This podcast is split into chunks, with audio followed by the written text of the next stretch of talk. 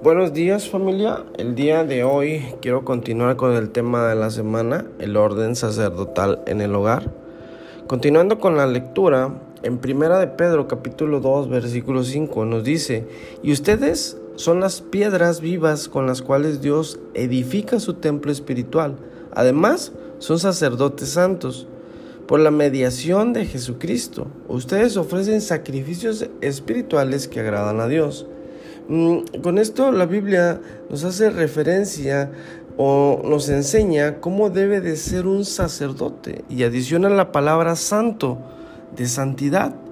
Y esto nos está indicando una correcta relación con Dios. La santidad que tomamos se está refiriendo a la santidad que tomamos en Cristo, que es la parte que agrada a Dios. Recordemos que el sacerdote refiere en las escrituras a aquel que se le encomiendan las cosas del reino y está al servicio de Dios. Y en todo sacerdote es edificado su templo espiritual. En Apocalipsis 1.6 dice que Jesús ha hecho de nosotros un reino de sacerdotes para Dios. Y una cosa que como sacerdotes pasamos por alto es la forma en la que Dios edifica en nosotros sin darnos cuenta de ello.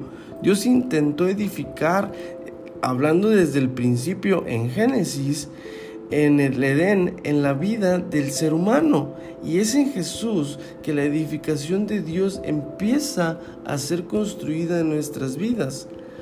Primera de Corintios capítulo 15 versículo 45 dice, eh, el primer hombre, Adán, se convirtió en un ser viviente, pero el último Adán, es decir, Cristo, es un espíritu que da vida. Si el sacerdocio no cuenta con una vida espiritual edificada por Dios, no se estará edificando de la manera correcta. Mm, hay, hay una historia que, quiero contarte y es un momento en el cual Jesús se encuentra con un maestro religioso, con un líder religioso y este le pregunta a Jesús qué tiene que hacer para heredar la vida eterna. O en otras palabras, ¿qué tiene que hacer para formar parte del reino de sacerdotes? Me llamó la atención la ilustración que Jesús hace a este hombre. En el Evangelio de Lucas capítulo 10 versículo 30, Jesús respondió con una historia. Un hombre judío bajaba de Jerusalén a Jericó y fue atacado por ladrones. Le quitaron la ropa, le pegaron y lo dejaron medio muerto al costado del camino. Un sacerdote pasó por ahí de casualidad, pero cuando vio al hombre en el suelo cruzó al otro lado del camino y siguió de largo. Un ayudante del templo Pasó y lo vio ahí tirado, pero también siguió de largo por el otro lado. Entonces pasó un samaritano y cuando vio al hombre sintió compasión por él. Se le acercó y le alivió las heridas con vino y aceite de oliva y se las vendó. Luego subió al hombre en su propio burro y lo llevó hasta un alojamiento donde cuidó de él. Jesús hace una ilustración con tres personajes uno de ellos es un sacerdote, ya que estamos hablando del sacerdocio o estamos hablando del sacerdote conforme al corazón de Dios. Veamos cómo Jesús usa un modelo que no era referente a este ministerio.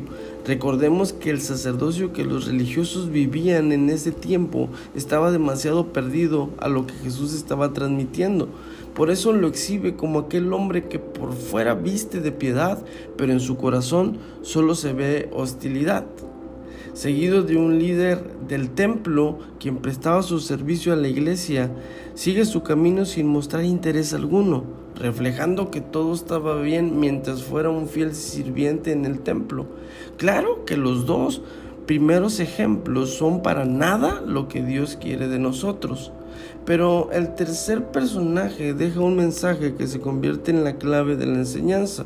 Un hombre que por su lugar de origen era aborrecido, ya que su nacionalidad mestiza era mal vista por el pueblo judío y despreciada.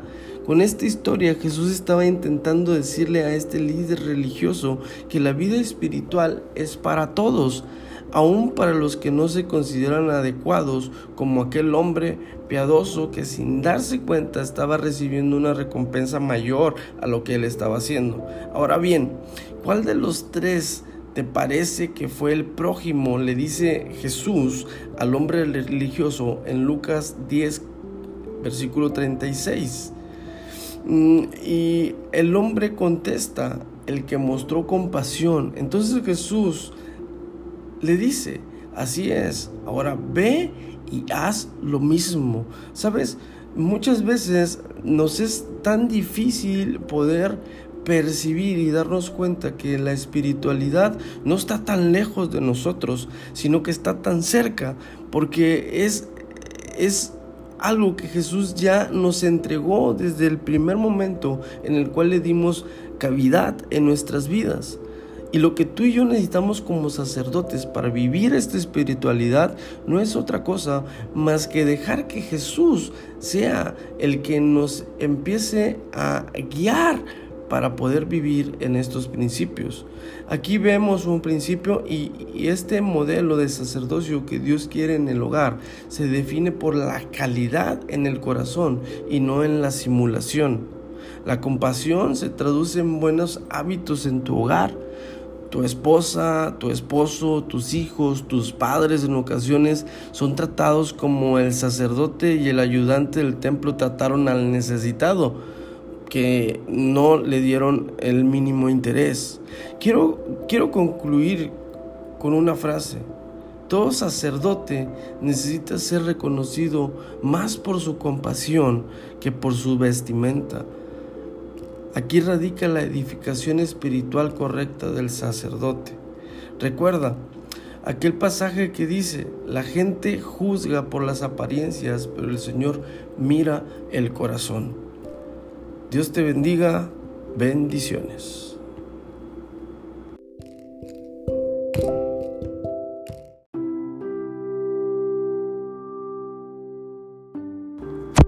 Buenos días, Quiero continuar con el segmento del día de hoy y recordándote que la Biblia nos dice que tú y yo tenemos un sacerdocio, de acuerdo al llamado que Dios hace a nuestras vidas para formar parte de su reino.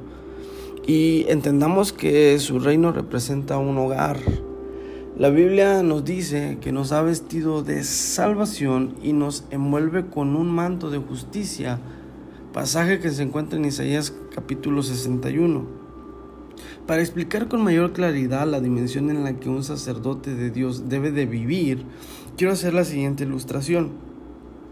La primera impresión que tenemos al pensar en un agente de policía es eh, una persona uniformada y con accesorios policiales, como hablar de un médico y pensar en una persona vestida con una bata blanca, característica principal de un experto en la salud lo mismo puedo decir de un abogado, un contador, un arquitecto, o en su caso un carpintero, un mecánico, etc.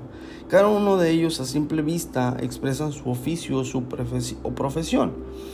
Pero pensemos de la siguiente forma. ¿Podría yo usar un uniforme policial y aparentar ser un policía?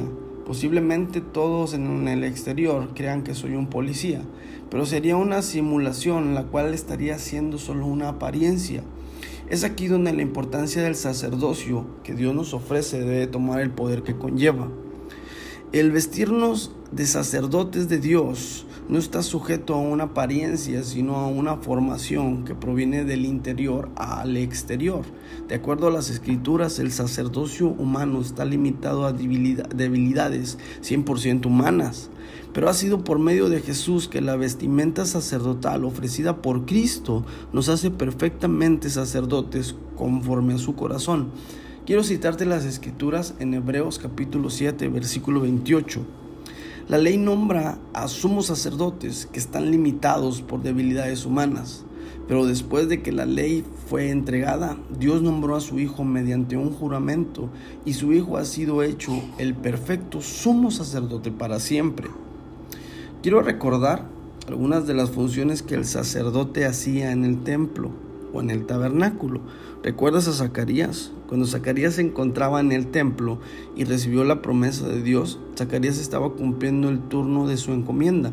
ya que los sacerdotes al menos dos semanas del año entraban al lugar donde la presencia de Dios se encontraba. Recordemos que todo esto era sombra de las cosas que habrían de venir por medio de Cristo.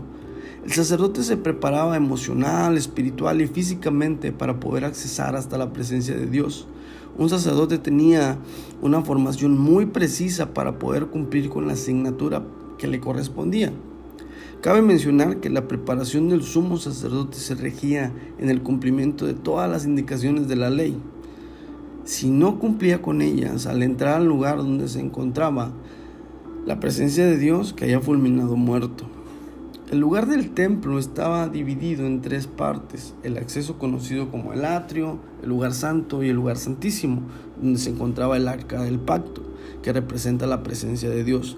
Para más referencia en Éxodo capítulo 25 al capítulo 28 podemos ver las instrucciones de Dios para la elaboración del templo o tabernáculo, sus accesorios y las vestiduras del sacerdote según el orden que Dios le dio a Aarón.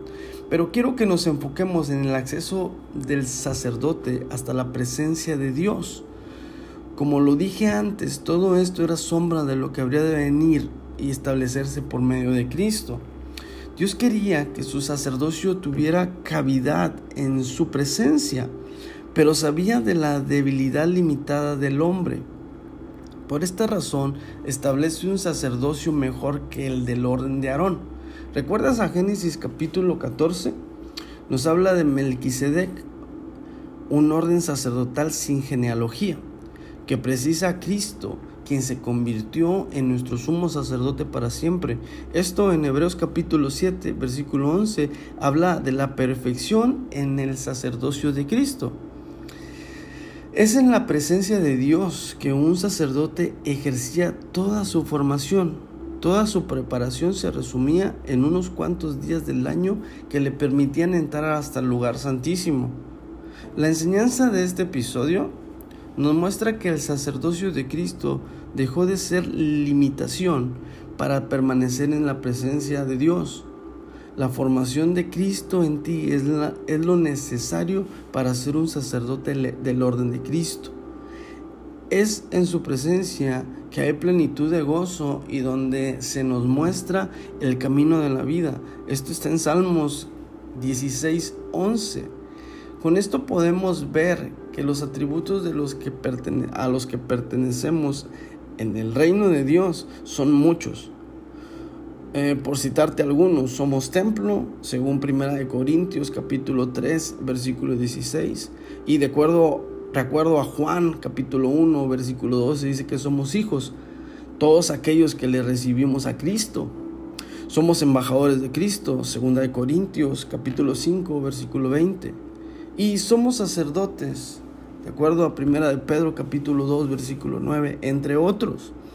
Y quiero concluir este segmento diciéndote que un sacerdote obtiene una formación perfecta para accesar hasta la presencia de Dios, libre de mancha, libre de culpa y sin limitaciones, porque ha sido diseñado para permanecer en Él. Entonces tienes toda la oportunidad y tienes todo el acceso libre para ir a Dios las veces que tú quieras.